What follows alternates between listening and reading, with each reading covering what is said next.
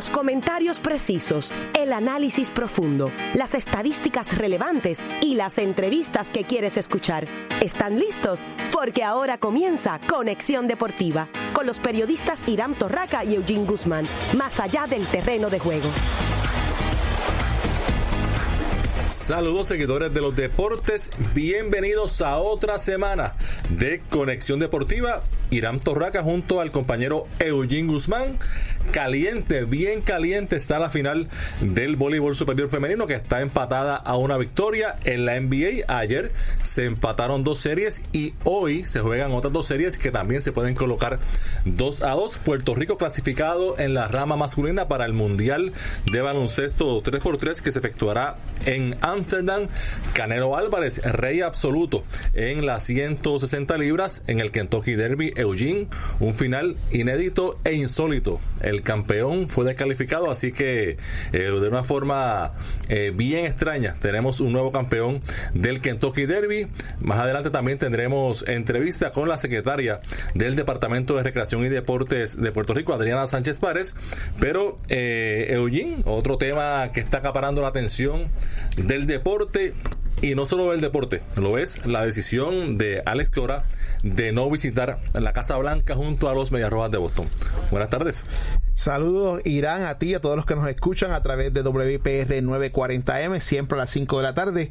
Libre albedrío, eso es lo que existe eh, y no se puede juzgar a nadie porque pueda ejercer su derecho a eso. En el caso de Alex, pues como vamos a ampliar eh, en los próximos segundos, es un derecho que él tiene, unos están a favor, otros, otros están en contra, pero es una decisión que solamente tiene Alex de decidir si va o no va. En esta ocasión, pues decidió eh, no ir a la Casa Blanca. Y que conste que no nos pusimos de acuerdo, Eugene y yo, para para qué decir sobre este tema, pero coincidimos. Y vamos a hablar de grandes ligas más adelante, pero queremos arrancar eh, opinando sobre este asunto porque es un tema caliente y es bueno que quede de inmediato clara nuestra posición al respecto. Eh, este es un asunto que fue la decisión que tomara Alex, la que sea, eh, un sector iba a criticar, un sector iba a estar a favor, otro sector iba a estar en contra, no iba a complacer a todo el mundo, eh, independientemente de la decisión que tomara. En mi caso, yo no hubiese tenido problema ninguno con que asistiera, tampoco tengo problema ninguno con la decisión que tomó. Y aquí, como tú indicaste, Eugene, se trata de cómo se sienta Alex Cora, de cómo él se sienta y si la forma más cómoda en que él se siente es no, no asistiendo, no cumpliendo con esta eh, visita, que es un asunto que no es Alex Cora el único, no es el primero ni será el último durante la administración de Donald Trump que no asistirá. Equipos completos han dicho que no a esta invitación, lo que era eh, un honor, lo que era algo que los atletas eh, bien celosamente querían como parte de su, de su, resumen cuando ganaban un campeonato, pues ya no es así. Ahora cuando los equipos ganan campeonatos, la pregunta es si van o no van a la Casa Blanca y las razones sobran por las que muchos atletas y dirigentes, funcionarios de equipos eh, no, no están asistiendo. En el caso particular de Alex, él expresó, y así lo dijo claro, y hay que también reconocerlo y elogiarlo por eso, que no dio una eh, razón eh, de esas que a veces dicen por razones personales, porque tengo otro compromiso, no. Él fue claro y dijo la verdad. Él no va porque no está satisfecho eh, con la manera en que el presidente Donald Trump ha trabajado el asunto con Puerto Rico de la recuperación luego del huracán. Y esa es la razón de Alex. Pero otros atletas afroamericanos, estadounidenses, blancos estadounidenses, latinos de otras nacionalidades, eh, han declinado invitación a la Casa Blanca por diversas razones, porque sabemos la figura que es Donald Trump, que polariza y que, eh, como indiqué, no es un asunto eh, de Alex Cora solamente, son muchos los atletas que han tomado esta posición y en este caso, pues los Medias Rojas, Mookie Betts no va, Jackie Bradley no va, Sander Bogars no va, Héctor Velázquez, Cristian eh, Vázquez. Eh, estamos hablando de que la mayoría de los jugadores, David Price tampoco va, los jugadores afroamericanos y latinos tampoco van a asistir a esta eh, visita de los Medias Rojas a la Casa Blanca y me parece que no se debe no se le debe dar más color al asunto que el que el que tú mencionas, Eugene, que es su decisión. Si él no estaba cómodo en asistir, eh, era lo mejor eh, no ir y eso será el jueves, luego de que Boston juegue tres partidos eh, ante Baltimore, ahí en, en, Baltimore, ante los Orioles en Baltimore, y la temporada sigue. Y ojalá, y Boston gane otra vez, y que el año que viene la escora vuelva y le diga que no a Donald Trump. Mira, Irán y amigos que nos escuchan, en mi caso personal yo voy a dejar establecido mi posición porque yo soy de los que pienso de que el ser humano debe siempre hacer lo que su instinto, lo que su mente y su corazón le dicte. Y no hay nadie, nadie, ni padre, ni madre, ni hijo, que pueda cuestionar la decisión que tome cualquier persona, entendiendo de que es la mejor decisión a su entender que si es blanco, que si es negro, que si es rojo, azul, verde, que si es demócrata, que si es republicano. En fin, podemos buscar 20.000 eh, diferencias ¿no? por las cuales pudo haber ido y no, y no pudo haber ido. Pero yo siempre voy a pensar que cualquier decisión que tome cualquier ser humano tiene que ser respetada porque la tomó él y nadie es capaz de hacer justicia o de juzgar por una decisión que toma alguien y las decisiones son siempre el resultado de un pensamiento, el resultado ¿verdad? De, de una eh, forma de ser como ser humano que, que somos todos. Y en el caso de Alex, yo creo que hay que quitarse el sombrero porque, como tú bien señalas, tomó la decisión que él entendió que era la correcta. De que a algunos le guste o no, esos son otros 20 pesos. Cada cual tiene que bregar, ¿verdad? Cómo tome eh, la decisión que. Cómo tome las cosas de las decisiones que toman los demás. Pero en mi caso particular, yo tengo que aplaudir a Alex. Yo tengo que aplaudir a Alex porque eh, antes que todos somos puertorriqueños. Y si eso pesa en una decisión, yo siempre voy a ser puertorriqueño antes que cualquier otra cosa.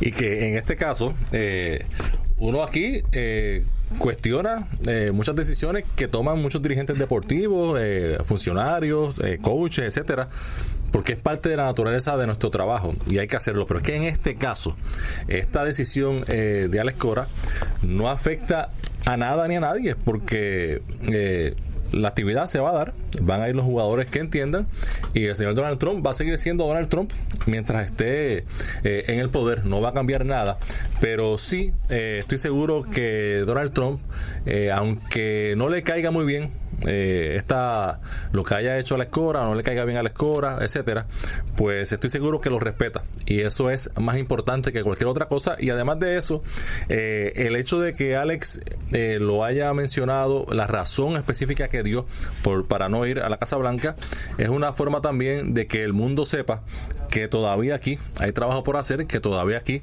eh, se está en proceso de recuperación y la cobertura que se le ha dado en Estados Unidos a esto ha sido eh, una forma, de, manera eh, bien, bien grande la cobertura, eh, con mucha importancia que le han dado los medios en Estados Unidos a esta determinación de Alex Cora y la razón que dio para no asistir a la Casa Blanca. Alex había dicho anteriormente, cuando estaba evaluando si iba o no iba, que ya él fue a la Casa Blanca, él tuvo la oportunidad como jugador, ganó un campeonato y fue a la Casa Blanca, así que tampoco es como que se moría por conocer la Casa Blanca, siempre es un honor, pero ya él fue y en esta ocasión pues eh, no estaba cómodo y así lo dejó saber, así que de todas maneras el jueves con eh, quizá la mitad del equipo pues eh, hará este eh, reconocimiento que siempre se le hace a los equipos campeones visitando a la Casa Blanca. Así que dicho esto, de nuevo Alex sigue poniendo a Puerto Rico sobre todo, sigue haciéndonos sentir orgullosos de lo que está haciendo en las grandes ligas más allá del terreno de juego, como dice el eslogan de este programa y como indiqué, la temporada sigue y seguirán cosas más importantes en el camino para Cora y los Medias de Boston. Eh, ya establecido eso y, dicho eso, vamos entonces a entrar a toda la información que nos dejó el fin de semana, informaciones este, sumamente interesantes y un logro alcanzado por una selección de Puerto Rico, por eso estaremos hablando más adelante porque tenemos un invitado con nosotros. De inmediato vamos a entrar a lo que fue el voleibol, la final del voleibol superior femenino, donde comenzó el pasado viernes y ayer se jugó el segundo partido, el viernes, victoria en cinco parciales de la Changas de Naranjito, 25-21 25-22 criollas, 25-23 criollas, 25-22 changas y el último set 17 a 15 defendiendo la Angelito Ortega con Andrea Rangel anotando 38 puntos y Paola Rojas 18, 11 bloqueos para ser las mejores por la changa, mientras Karina Ocasio que ha sido la constante en el equipo de las criollas con 26, Diana Reyes con 21 y Oneida González con 22. Pero ayer Ayer hubo partido en la Roger Mendoza en Caguas, donde, como si no necesitaran ayuda, llegó una refuerzo que es nativa, pero sigue siendo refuerzo. Y hablo de Pilar Victoria, que llegó de, Francia, donde había jugado eh, durante el año y con 15 puntos ayudó a que las criollas del Caguas al ritmo de Conga 1-2-3 se llevaran el segundo partido con marcadores de 25-18, 25-14, 25-21. Karino Casio siguió siendo la mejor por el equipo de las criollas con 18 puntos. Andrea Rangel revalidó con 19 puntos para el equipo de las changas. Eh, en un juego que se dio algo eh, raro, de jugadas consecutivas. Eh, peluches, literalmente, y me refiero a eh, remates que ah, temeraron en el rostro de las jugadoras defensivas, una que estaba eh, defendiendo y otra en un bloqueo, y, la realidad es que se vio un equipo de Caguas eh, muy superior. anoche, tres parciales, en realidad Naranjito no, no fue competencia anoche para las criollas, y lo que mencionas, Eugene, que lo habíamos mencionado en la semana pasada, cuando tú puedes agregar a una jugadora como Pilar Marí Victoria a una serie final, pues esto puede cambiar un poco eh, la dinámica de la serie y el pronóstico que se podía tener eh, hace unos días sobre esta serie. Ahora eh, la serie se convierte en una serie de 5-3 y todavía Naranjito conserva la ventaja de cancha local y estuvo caliente ayer la acción más fuera de la cancha que dentro de la cancha, según reportes de prensa. Yo leí la nota del compañero Fernando Rivas de primera hora que los apoderados de Naranjito y de Caguas, Jorge Dávila de Naranjito y Furiel Ramos de Caguas, estuvieron a punto de irse a las manos y que hubo intervención directa de funcionarios de la liga para evitar que eso ocurriera porque eh, hay una discrepancia sobre si la serie se debe jugar eh, luego del cuarto partido en una cancha neutral, que se está hablando del Coliseo Roberto Clemente, obviamente buscando la liga, mayor capacidad, que más fanáticos puedan. Di la verdad, di la verdad, mayores ingresos. Claro, claro, pues a eso iba, a eso iba, mayor capacidad, más fanaticada, más venta de boletos, más venta de empanadillas, más venta de refresco, de cerveza, de todo eso. Pero eh, Naranjito, que según tenemos entendido, pues no está de acuerdo porque entienden que allí, en el Angelito Ortega, es su ventaja de ganar partidos. Tienen allí una fanaticada que llena ese recinto, que se mete en la cancha, porque es una cancha pequeña y obviamente eso se perdería eh, moviéndose una nación tan grande como Roberto Clemente. Se pasaron un poco de la raya, es lo que ¿verdad? Eh, supuestamente sale a relucir en la prensa del país. Estamos tratando de comunicarnos con el director de torneo, Piqui Cervera, que ya se había comprometido para estar en nuestros micrófonos en la tarde de hoy. Lamentablemente, pues por alguna razón no responde nuestras llamadas, pero lo importante de esto es que Furiel Ramos atestigua el hecho de que siente algún temor de que en la Gelito Ortega ocurra algo. Eh, probablemente porque e, entiende que no hay la seguridad suficiente exactamente en esa instalación. pero ahí se ha jugado durante todo el año ahí jugaban los changos de Naranjito. Y ahí se. Yoma, Yoma, nuestra directora técnica que es de Naranjito, ¿cuántos campeonatos han ganado los changos en la Gelito Ortega? Un montón, exacto. Entonces, eh, probablemente tú le intenta de alguna, de alguna forma quitar lo que pudiera ser la ventaja de cancha local. y aquí cuando hablamos de ventaja de cancha local, durante la temporada con 21 y 3 es, su récord de victorias y derrotas. Pero en muchas ocasiones eh, el, el, estribillo de eh, tengo ventaja de cancha local es por el mero hecho de que juegas en tu cancha pero ahí sí, porque la inmediatez que tienen los fanáticos sobre el tabloncillo donde se está jugando, pues pudiera, ¿verdad? De alguna forma crear una presión adicional al equipo visitante y es un derecho que tiene la gerencia del equipo de la changa, en este caso su apoderado Jorge Dávila, de mantenerse allí jugando los partidos quinto y séptimo de ser necesario que llegue al séptimo, partido. Yo creo que cancha neutral como quiera, pero por lo menos el quinto. Por eso, pero cualquier, cualquier situación que se juegue en esa instalación. Y qué bueno, porque se ve llena. En este país que todo el mundo critica cuando los eventos deportivos están vacíos. Este fin de semana tuvimos la oportunidad de ver uno que estaba lleno. Pero es bueno que lo que salga en la imagen televisiva eh, refleje, ¿no? Que la gente sí está apoyando, ¿verdad? Al menos esta serie final.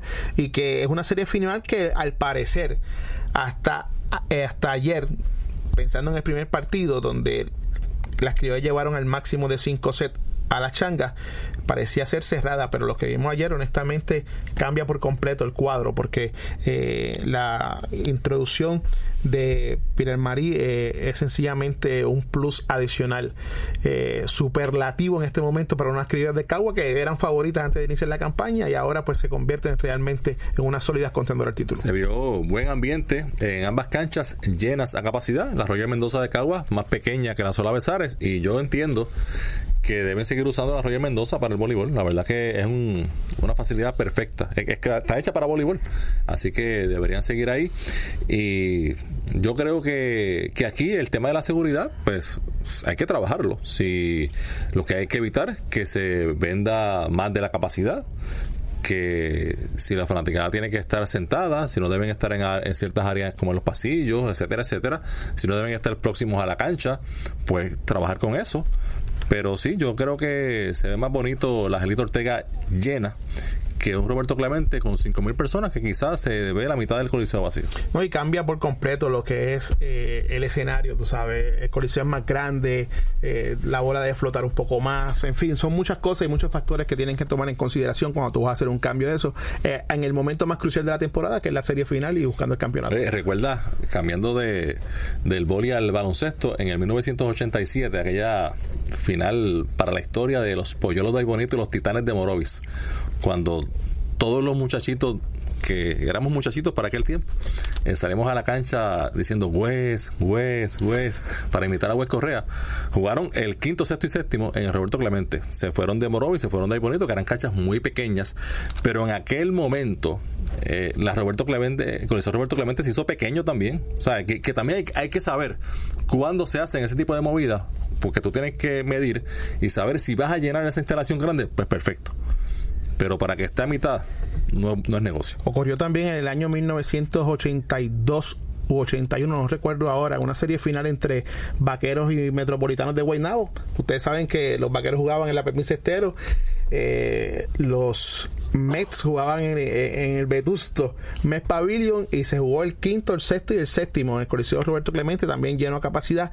También eran otros tiempos, eran otros tiempos. Y hay, y hay que saber, ¿sabes? Si, si tú estás seguro que vas a llenar, súmate. Pero si no, pues tienes que pensarlo mejor.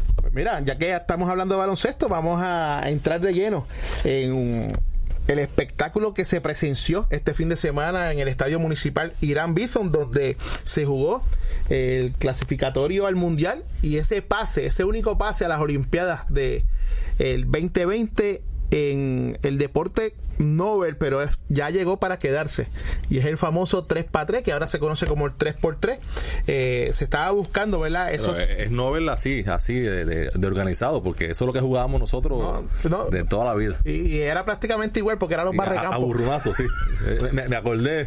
sí, sí. eran los barrecampo. Se buscaban tres países que adelantaran a lo que será el Mundial en Ámsterdam. Eh, Países Bajos, eh, la sexta edición que se jugará del 18 de junio al 23 de junio allá en Europa.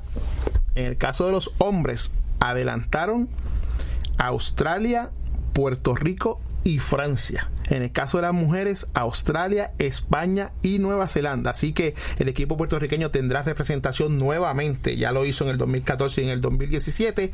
Y hoy, aquí en Conexión Deportiva, en nuestros estudios tenemos al responsable, a uno de los responsables, ¿no?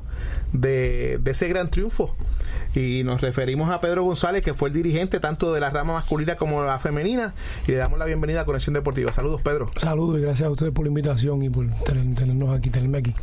Bueno, eh, en el caso de los varones, el equipo compuesto por Luis Pelacoco Hernández, Gilberto Clavel, Ángel Matías y Jader Fernández avanzaron al campeonato mundial, eh, derrotando en el partido que le dio el pase del mundial a un equipo de Australia bien físico y que había como que del sábado para el domingo se traían como que un, una riña y, se dio ese, ese segundo juego y se logró entonces el desquite para Puerto Rico. Correcto. Eh, eh, todo el torneo, ¿no? Este, especialmente con, con los equipos europeos, eh, en lo que es el 3x3, es la costumbre de ellos, ¿no?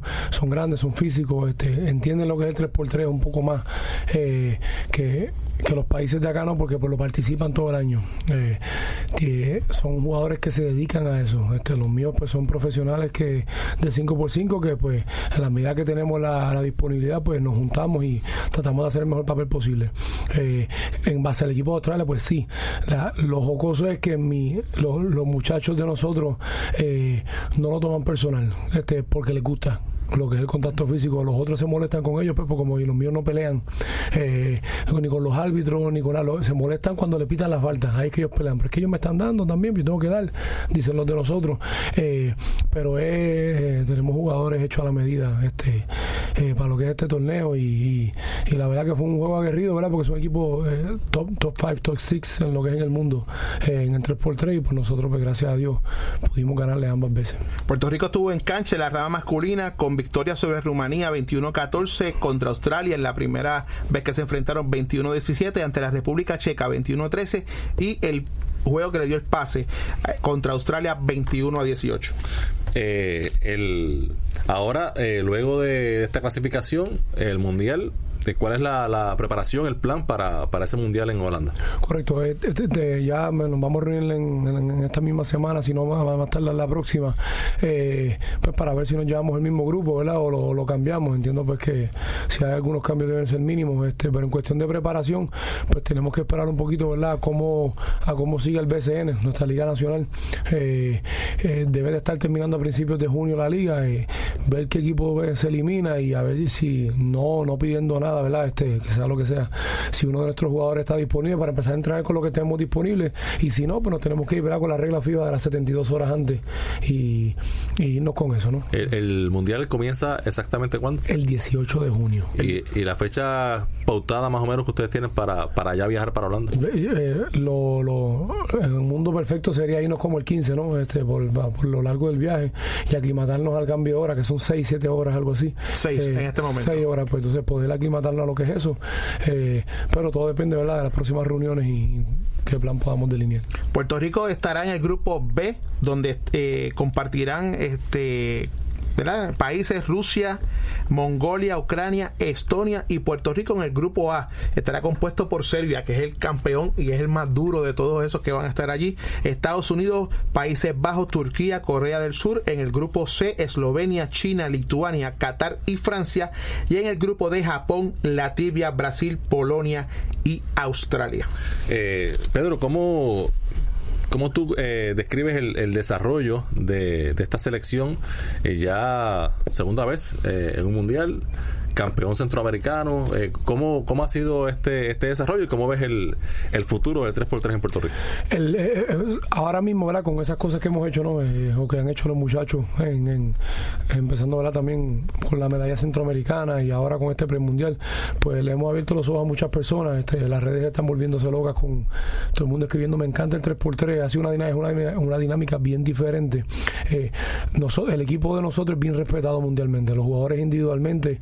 Eh, lo que pasa con el 3x3 es que tú tienes que participar en la Liga Mundial, que son diferentes paradas, pero que los jugadores tienen que ir de carácter individual. Y pues obviamente no tenemos un auspiciador vigente, ¿verdad? Que nos, que nos, que nos esté ayudando con eso. Y, ahora pues obviamente eh, nos estamos moviendo a eso. Lo que quiero decir con eso es que equipos están más rankeados que nosotros porque sí participan de esa Liga Mundial constantemente. Cada torneo, cada challenge que junto del torneo que va por debajo de la Liga Mundial, ellos van.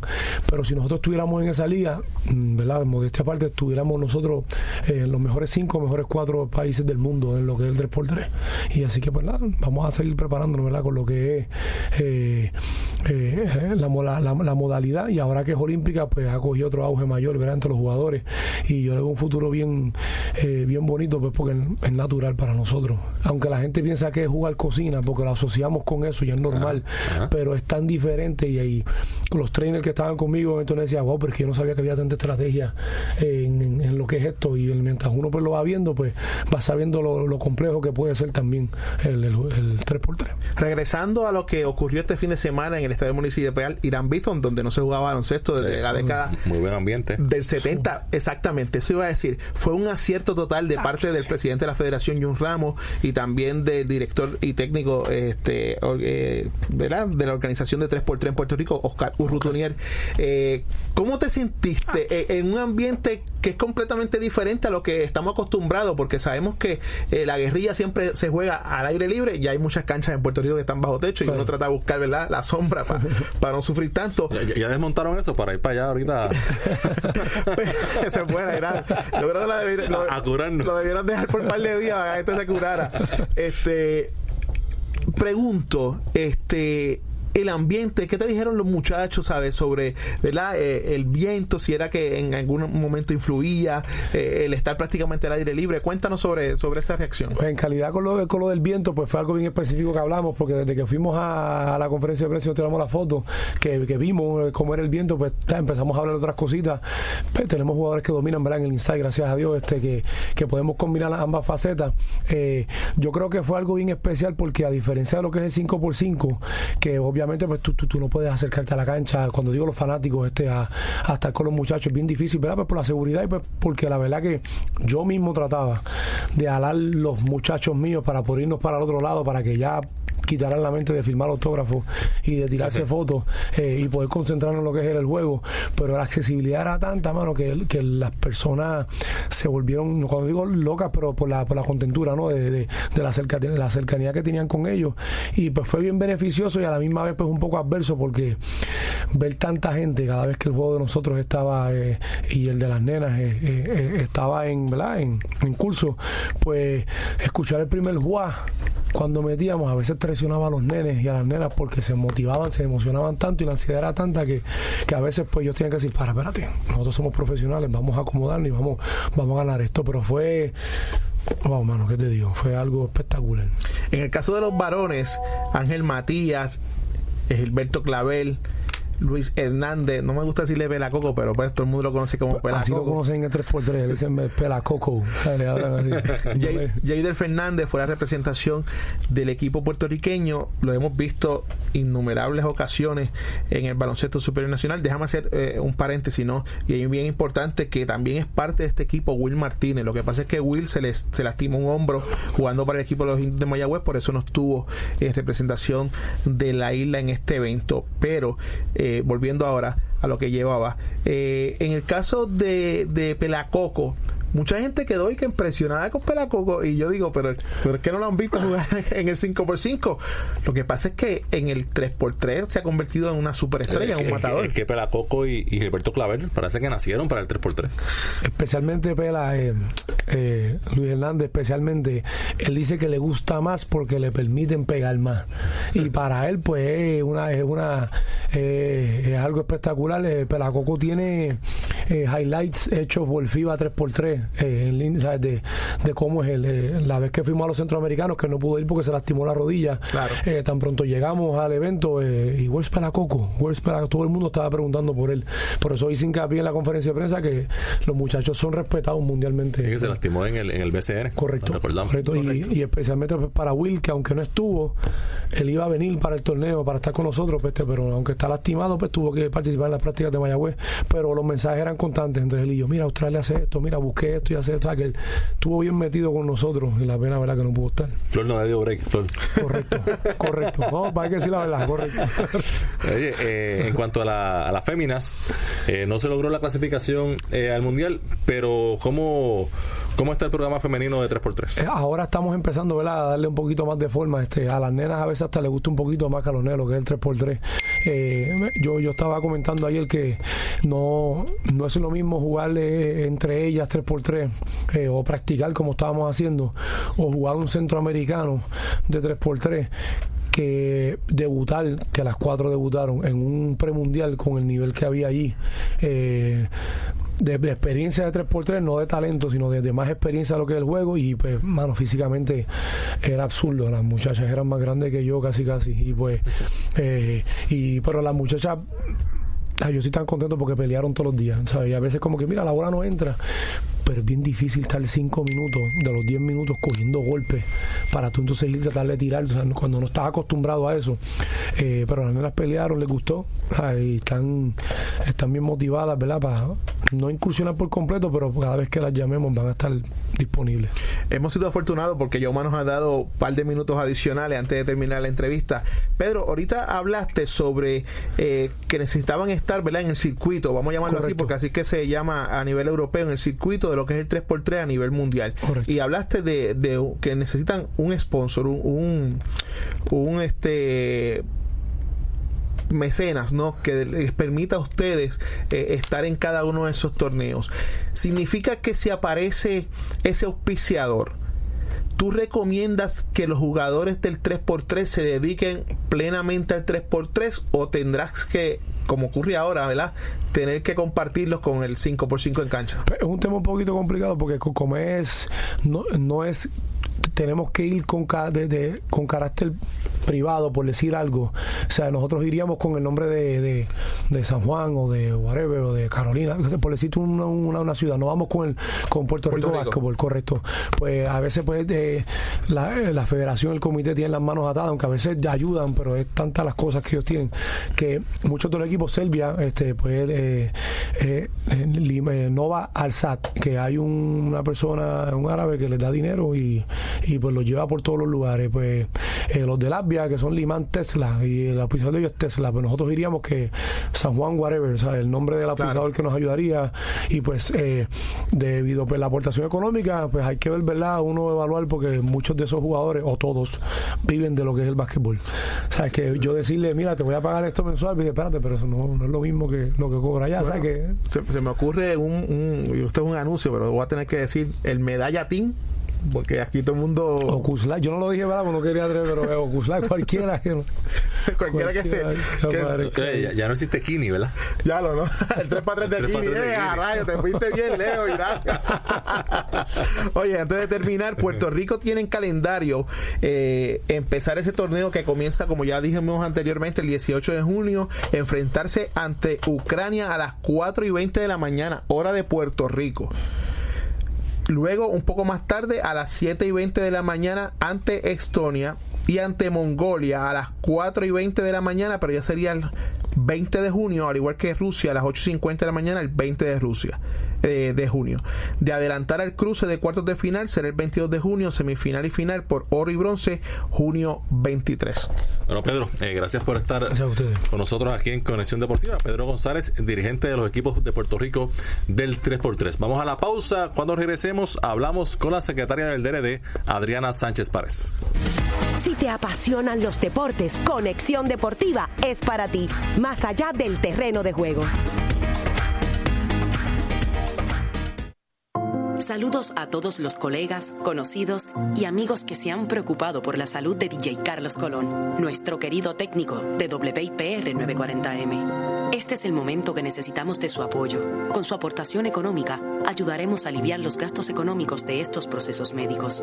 Pueden hacer sus donativos por ATH móvil al 787-550-0933 o en la cuenta de cheques del Banco Popular, número de cuenta 026-27-2156. Contamos con su apoyo, al igual que siempre Carlitos ha estado con todos nosotros. Lo esperamos pronto, lleno de salud, aquí en WIPR 940M. Gracias. Bonjour, soy el Festival de Cine Francés muy famoso cuya primera edición tuvo lugar en 1946. Desde mi orígenes me mantuve fiel a mi vocación fundadora, que es dar a conocer y respaldar obras para fomentar la evolución del cine, favorecer el desarrollo de la industria del cine en el mundo y celebrar séptimo arte a nivel internacional. Uno de los aspectos esenciales del sermón es mi famosa alfombra roja, tapis rouge. Por supuesto, es la parte más mediática del evento. Representa la oportunidad de recibir por primera vez y con los mismos honores a los artistas más importantes del cine mundial. Soy el Festival de Cannes. Más información al 787-722-3174 o a afpuertorico.org. Bienvenue à l'Alliance française de Puerto Rico.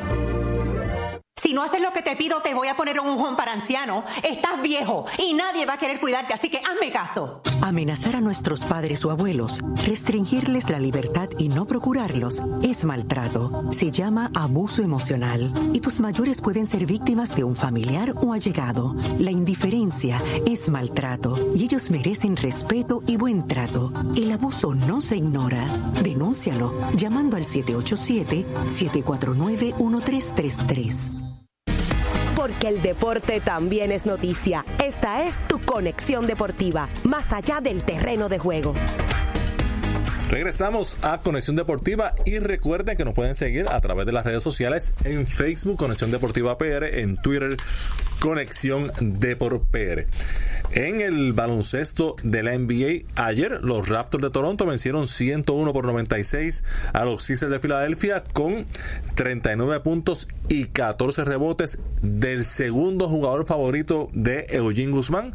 Eso fue la aportación para Toronto de Kawhi Leonard para los Sixers. De nuevo tuvieron la aportación en grande de Jimmy Butler, que luego de un primer partido discreto ha estado jugando muy bien. Anoche, ayer en la tarde, anotó 29 puntos, pero para Filadelfia el problema fue que Joel Embiid apenas anotó 11 puntos. Y con ese señor anotando 11 puntos en 35 minutos, difícil que Filadelfia pueda ganar. Se sentía un poco indispuesto antes de comenzar el partido, no obstante, eh, se tiró a, la pista, ruedo de la cancha. pero exacto, jugó muchos minutos. Claro, la incongruencia ¿no? De, del dirigente, lamentablemente no pudo ayudar eh, más allá de lo que se le pedía y vieron cómo se les escapó una oportunidad eh, de oro de poner esta serie 3 a 1, ahora tendrán que ir a Toronto para tratar de llevarse ese quinto partido porque ni pensar ir a llevarte el séptimo, aunque las cosas pueden suceder, pero han desperdiciado una grandísima oportunidad los 76ers. Oye, y vencimos también discreto, apenas 10 eh, puntos y 4 asistencias, que si no metes muchos puntos, pues das muchas asistencias, pero en este caso ni una cosa ni la otra para, para Simons. Menos 16 con él en cancha. Eh, los, eh, eh, debo decir, ayer también eh, hubo victoria para el quinteto de Denver sobre Portland, otra serie que se colocó 2 a 2. Y en ese juego, el jugador favorito número uno de Eugene Guzmán tuvo un triple doble. Se trata de, de, Nikola Jokic. también hubo 34 para Jamal Murray en esa victoria 116 por 112 de eh, los Nuggets sobre los Blazers, luego de una noche de cuatro tiempos extras el pasado viernes en un clásico instantáneo de los playoffs de la NBA. En el caso de Jokic, eh, tuvo 21 eh, puntos, 12 rebotes, 11 asistencias, hubo 29 puntos para CJ McCollum y 28 para Damian Lillard por parte de los Blazers. Para esta noche a las 7, Boston estará recibiendo a Milwaukee. Comenzando, la serie está 2 a 1 a favor de los Bucks. Menciona que pudiera estar en cancha Marcus Smart por los Celtics de Boston a las 9 y 30. Los Warriors visitan a los Rockets. La serie está 2 a 1 a favor de los Warriors. Los Rockets ganaron el sábado un juego en tiempo extra que los pudo haber colocado en un hoyo de 0 y 3, pero eh, tienen vida los Rockets de Houston. Eh, tienen vida y suerte la misma que necesitan los campeones, porque eh, un campeón no solamente ejecuta bien, sino también que su suerte puede estar eh, de su lado. Y ya, ya hacemos conexión con la secretaria del Departamento de Recreación y Deporte, Ariana Sánchez Párez, que nuevamente nos enorgullece, ¿verdad?, tenerla con nosotros aquí en Conexión Deportiva. Saludos, secretaria. Saludos, muy buenas tardes a todos. Gracias por, por tenerme. Eh, siempre es un placer para nosotros. Este fin de semana hubo eh, una iniciativa que eh, resultó ser exitosa, ¿no? Y fue el primer curso de marketing deportivo del DRE y la liga. ¿Cómo le fue a eso? Pues mira, sí, este, este fin de semana tuvimos aquí a tres directivos de la Liga de Fútbol de España y tuvimos a Heidi Pellerano, que es la jefa comercial de CONCACAF, eh, que es la región a la que Puerto Rico pertenece dentro de la Federación Internacional de Fútbol, y fue increíble, de verdad, eh, fue un fin de semana eh, de mucha información, de muchas personas, tuvimos, tuvimos cerca de 40 participantes que de todos backgrounds diferentes, teníamos desde estudiantes hasta profesionales dentro del campo del deporte pues por muchos años que, estuvieron en, el curso de marketing deportivo. Es la primera vez que se da en Puerto Rico y la verdad es que la experiencia fue muy buena. Eh, los comentarios que hemos recibido eh, de los participantes han sido muy buenos. Eh, se quedaron todos con las ganas de, seguir escuchando lo que tenían que, que contar cada uno de estos expertos en el, en el área del marketing, de cómo ha ido evolucionando, ¿verdad? Eh, este asunto y esta industria eh, específicamente para el deporte, cómo han ido las marcas evolucionando los patrocinios que dan en eventos deportivos y a diferentes ligas y clubes. Eh, así que la verdad es que fue un, fin de semana bien interesante. secretaria, en términos de de la, gente que participó, ¿qué, qué comentarios hicieron? ¿Cómo fue el, feedback de los participantes? Y el perfil, sobre todo, disculpe, secretario, el perfil de las personas que asistieron. Pues mira, nosotros tuvimos en el curso, como dije, desde estudiantes universitarios de diferentes de diferentes universidades de Puerto Rico, eh, gente joven, ¿verdad?, que está haciendo sus carreras en, en mercadeo, en administración de empresas, en diferentes áreas que tienen una inclinación por continuar estudios específicamente en algo de deporte eh, y estuvieron aquí para tener ¿verdad? una primera ver la impresión y conocer un poquito más de, de qué se trata eh, y salieron bien interesados en realmente continuar una carrera posgraduada eh, en, en, el ámbito deportivo, ya fuese en la gestión o administración deportiva o dentro del mismo marketing deportivo. Eh, tuvimos periodistas, tuvimos abogados, tuvimos eh, personal de, de diferentes equipos de AA, tuvimos gente de baloncesto, tuvimos presidentes federativos, como fue la presidenta de, la Federación de Baloncesto en Silla Ruedas, eh, tuvimos una, una señora que es agente de viajes, pero ella entiende que dentro de su trabajo y dentro de lo que es promocionar Puerto Rico y el turismo deportivo en la isla, pues este curso le podía beneficiar y salió bien contenta por, por todo lo que aprendió en el fin de semana. Eh, teníamos una persona de la industria de la farmacéutica, lo que me encantó porque normalmente pues las farmacéuticas pueden ser un, un sector o un grupo al que nosotros podemos recurrir para buscar patrocinio, así que que ellos pudiesen ver eh, las ventajas de, invertir y de apoyar el deporte, pues ciertamente eh, abre un, mundo de posibilidades. Así que tuvimos, eh, como dije anteriormente, un perfil de, participantes bien variado, que estaban bien motivados, que participaron mucho que hicieron muchas preguntas, eh, así que yo creo que, que fue muy buena la interacción que se dio. Eh, muy bien pensado eso de tocar las puertas de las farmacéuticas porque sabemos, ¿verdad?, eh, el capital que pudieran aportar de alguna forma a, todo lo que concierne al deporte en general. Cuatro días muy intensos, pregunto yo, eh, ¿habrá posibilidad de que esto se vuelva a repetir en un futuro cercano? Porque en mi caso personal, yo tenía intención de ir, pero tenía lo del 3 para 3 este fin de semana, eh, regresaba a mi trabajo y se me hizo un poco eh, difícil, ¿no? Hacer los cambios de última hora, este, pero me imagino que después de tan exitoso evento, muchas personas ya se habrán comunicado con ustedes para, para ver cuándo sería la próxima edición.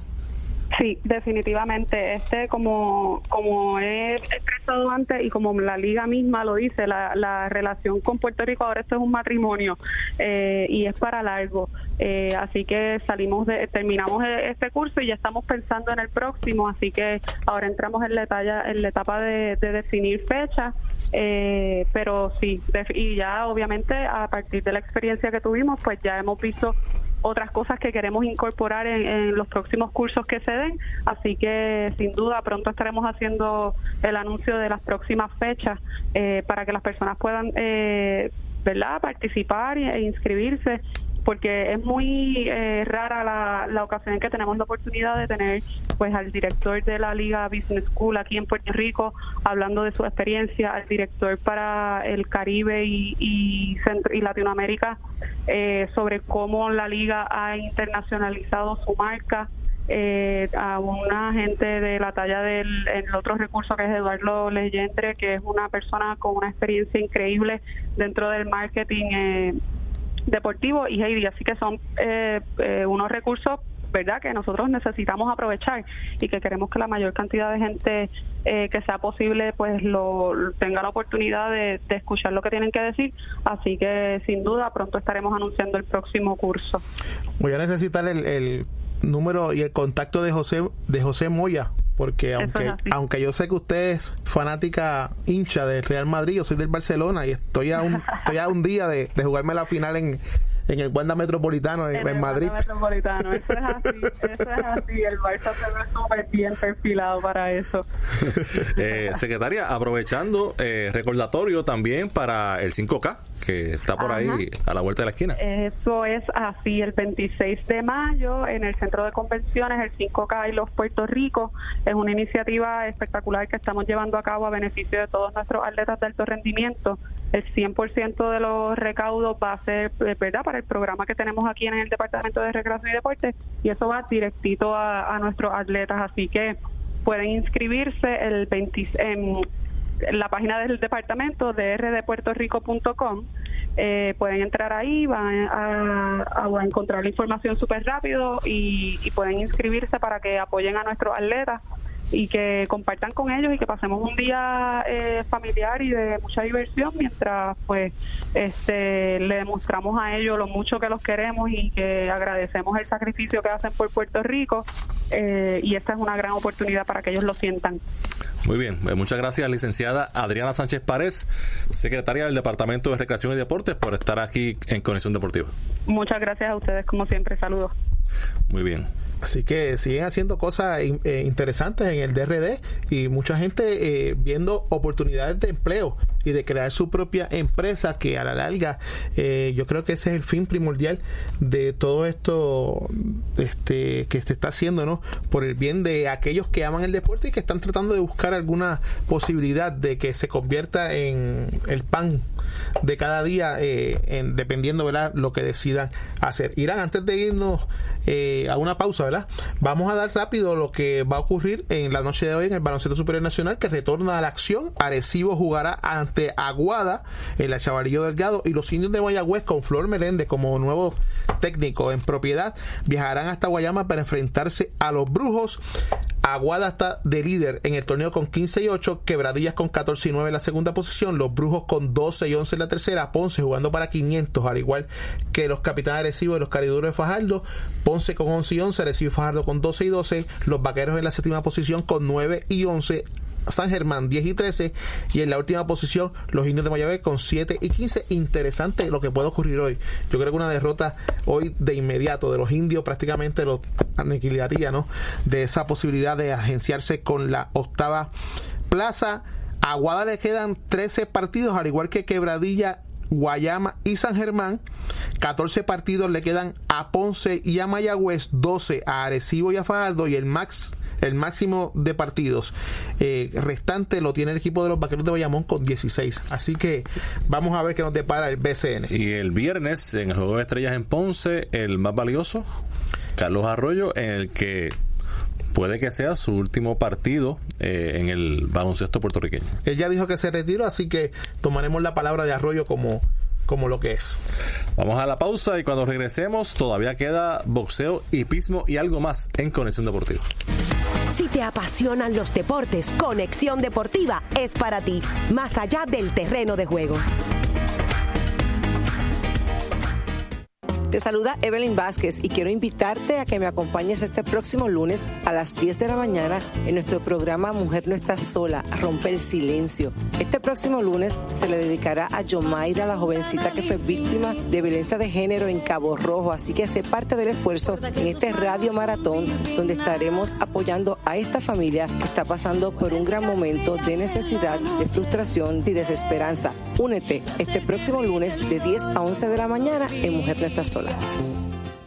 Si no haces lo que te pido, te voy a poner un home para anciano. Estás viejo y nadie va a querer cuidarte, así que hazme caso. Amenazar a nuestros padres o abuelos, restringirles la libertad y no procurarlos es maltrato. Se llama abuso emocional y tus mayores pueden ser víctimas de un familiar o allegado. La indiferencia es maltrato y ellos merecen respeto y buen trato. El abuso no se ignora. Denúncialo llamando al 787-749-1333 porque el deporte también es noticia. Esta es tu conexión deportiva, más allá del terreno de juego. Regresamos a la parte final de Conexión Deportiva en el boxeo profesional. Este sábado en Las Vegas, Canelo Álvarez derrotó por decisión unánime a Daniel Jacobs. Así que ahora Canelo es campeón del peso mediano de las 160 libras del CMB, la AMB. La FIP también es el eh, que tiene el campeonato de la revista de Ring Magazine. Y ya Canelo, pues ya se está eh, preparando el escenario para una tercera confrontación entre Canelo y Gennady Golovkin. Golovkin pelea el 8 de junio eh, en un combate ante uno de los contendores en ese peso. No es un combate titular. Eh, Canelo sí ya indicó que su deseo es eh, tener todos los campeonatos de, que hay en las 160 libras. Así que el único campeonato que todavía no tiene es el de la OMB que le pertenece a Demetrius Andrade. Se menciona que podría pelear con Andrade en septiembre y entonces luego de que si gana como se espera eh, tiene los cuatro campeonatos entonces en mayo del año próximo estaría enfrentando defendiendo sus cuatro títulos ante Golovkin, ya Golovkin con un año más y se las sabe todas. eh, Oscar de la Hoya. Clase Mira, le falta el cinturón de vidrio el de aluminio y el de barro. no tiene, de malos tiene. Porque que hay muchos cinturones hay, hay en la actualidad. Cuando yo crecí, solamente era el de la AMB y el de la CMB. Luego apareció el de la Federación y eventualmente el de la organización. En el caso de Golovkin va a pelear el 8 de junio ante Steve Ross, que está invicto en 19 combates. En esa cartelera, eh, Jonathan Oquendo también eh, perdió por decisión unánime ante Lamont Rose Jr., pero fue una pelea buena que hizo Oquendo, fue competitivo, tuvo su posibilidad, tuvo opciones de, de ganar ante un prospecto que deslució un poco ante un veterano como Jonathan Oquendo. Lo mejor de todo, la aplicación de Sun. No tuve que pagar 70 dólares, lo vi en alta definición. y esa señal Perfecta. Perfecta, con transmisión en inglés, en español, para el que la quisiera escuchar en español. Eso llegó para quedarse. Y honestamente, si usted no la ha bajado, amigo que nos escucha, bájela. Busque en el iOS si es iPhone, en el App Store o en el Play Store si es Android. Búsquela. Sam le da un mes gratis y luego son 9.99 mensual, pero tiene ahí eh, mucha variedad y de calidad. Este, una pelea que no tuvo highlights así que uno pueda mencionar. Eh, fue un, eh, Golovkin dijo que se aburrió, que estaba allí en Rizal y se aburrió. Yo también me aburrí. Y, fue, tuvo un momento, pero sí, no fue una pelea. Quizás uno esperaba un poco más de Jacobs en términos de forzar eh, la pelea. Canelo se vio bien, se ve. Eh, la verdad que Canelo es, es bueno. O sea, independientemente de que digan que está favorecido por Oscar de la Hoya, que por la televisión mexicana, porque es bonitillo, etcétera, etcétera. Canelo es bueno y con cada pelea sigue luciendo mejor. Con la altura y el alcance que le llevaba Jacobs a Canelo, había que mostrarle videos de Thomas Hearn usa ese jab hasta que te canses de lanzarlo porque hubo, te pudo haber sido la gran diferencia para una mejor pelea. No, no significa que iba a ganar, pero sí ver un mejor espectáculo. Eh, Irán, y amigos que nos escuchan, también hay que felicitar a el tenis, tenimesista puertorriqueño Brian Afanador, que ganó bronce en el abierto de Serbia, así que poco a poco, no tanto con el spotlight que tiene Adriana, porque Adriana está eh, en un nivel eh, mayor, pero ha ido poco a poco, ¿verdad? Haciendo su esfuerzo para colocarse entre los mejores del mundo. caribeño que llega a una semifinal de un challenge o un eh, torneo del World Tour. 117 en el mundo actualmente y se le auguran muchas, pero que muchas cosas buenas. Brian Fanador tiene que seguir enfocado como lo ha estado hasta el momento. Oye, y el sábado, por primera vez en 145 años, el que llegó primero a la meta no fue el que se tomó la foto con el garland de rosa ni con el trofeo de ganador. Y me refiero a lo que ya deberían ustedes ya saber que el ejemplar Maximum Security con el panameño Luis Sáez en la monta fue descalificado. Y no solamente fue descalificado, lo bajaron de la primera posición a la número 17. Y ahí, en, ese, en esa objeción que terminó, ¿verdad? Con el jurado descalificándolo, nos dio la oportunidad de colocar en el segundo, en el tercero y en el cuarto turno dentro del orden de llegada a Code of Honor, que era conducido por John R. Velázquez, a Tacitus por José Luis Ortiz y a Improbable por Irat Ortiz Jr.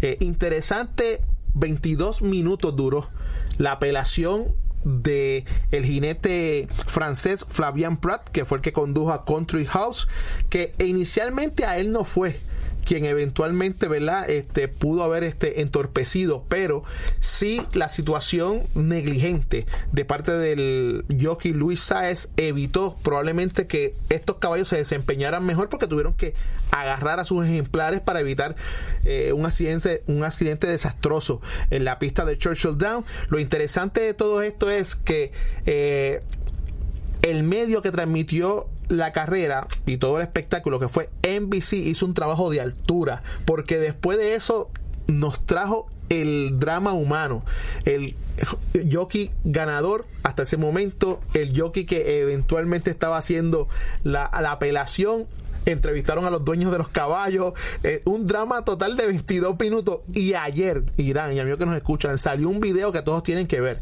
Y es que desde el poste de los 400, que es una curva también, el ejemplar Maximum Security lo que hace es barrer, no se quedó pegado a la valla, lo que hizo fue barrer hacia, hacia afuera. Lógicamente, eso, los que conocen el hipismo saben que eso impide, ¿verdad? El desplazamiento ya en los últimos metros de la carrera y eventualmente fue lo que vimos todo el mundo que se le metió de frente a los otro ejemplar, prácticamente ocasionando el que no pudiera eh, coger toda la velocidad o, más bien lo aguantaba, aguantaron al ejemplar, al equino, y eso evitó de alguna manera, ¿verdad?, que pudiera eh, empeñarse, eh, desempeñarse, ¿no? cómodamente y fue algo que nunca habíamos visto Irán y yo creo que ni en BC ni los fanáticos ni nadie estaba preparado para esto. En, el, en la parte negativa, el jurado debió hablar y debió hablar inmediato de por qué se tomó la decisión y dónde ellos entendieron que fue que hubo el fallo.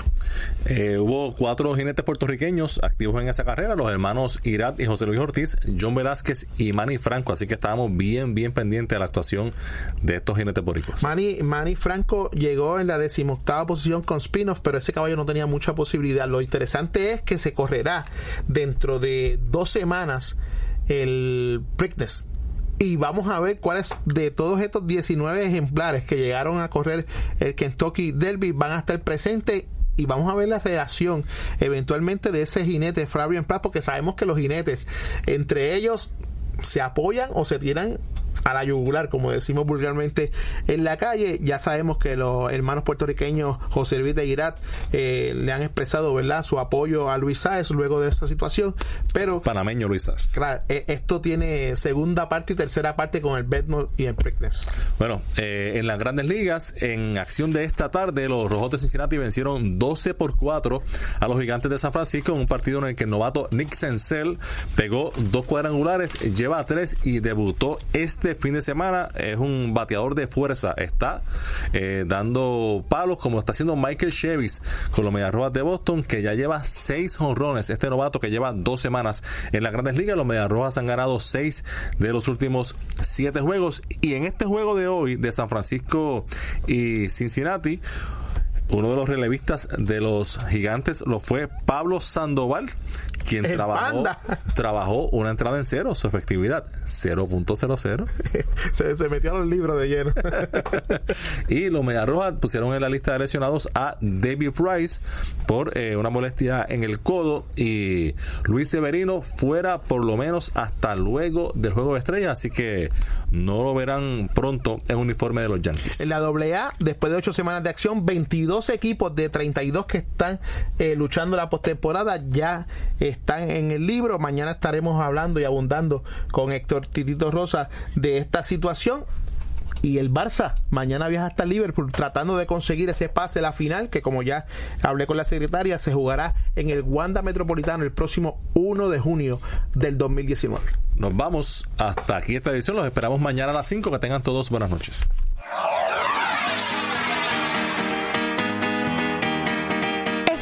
Conexión Deportiva con los periodistas Irán Torraca y Eugene Guzmán. Conéctate de lunes a viernes a las 6 de la tarde. Conexión Deportiva, más allá del terreno de juego.